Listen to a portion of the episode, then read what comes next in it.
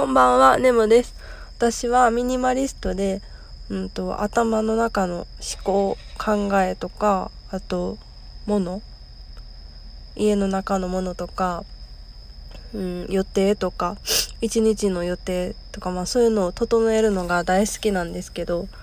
とあるブログを読んですごい腑に落ちたことがあります。えっと、その方も最近ミニマリストなんか断捨離にはやはまってるそうででその理由が選択肢を減らすためって言ってはったんですよね。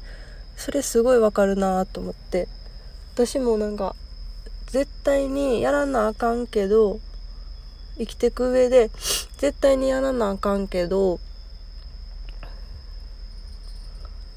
うんとやりたくないことに咲く時間とか選択肢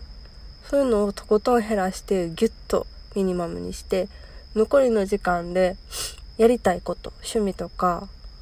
私の場合はまあ夫とのんびり過ごしたり読書したりそうノートを書いたりそういう好きな時間を増やすためにやってるなって思いました。なんか時々すごい私合理的な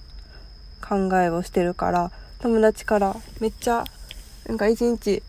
テキパキしてそうやなとか言われるんですけど全然そんなことはなくてやりたくないことやけどやらなあかんことをテキパキやってあとはすっごいのんびりして暮らしてます。で、えっと、水曜日休みなんですけど非常勤に変わって水曜日休みで何してるんって言われても全然もう何にもしてないっていうか お昼寝とか読書とかして好きなことをして頭の中を空っぽにするのがすごい好きなんですよね。ぼーっと。山肌。の山の山肌？山肌を眺めたり森林浴したりそういうぼーっとするのが好きなんですよね。そうだからそういう自分の好きな心地いい時間をたくさん取るために、うん、その他の雑多なことをミニマル化してるって感じです。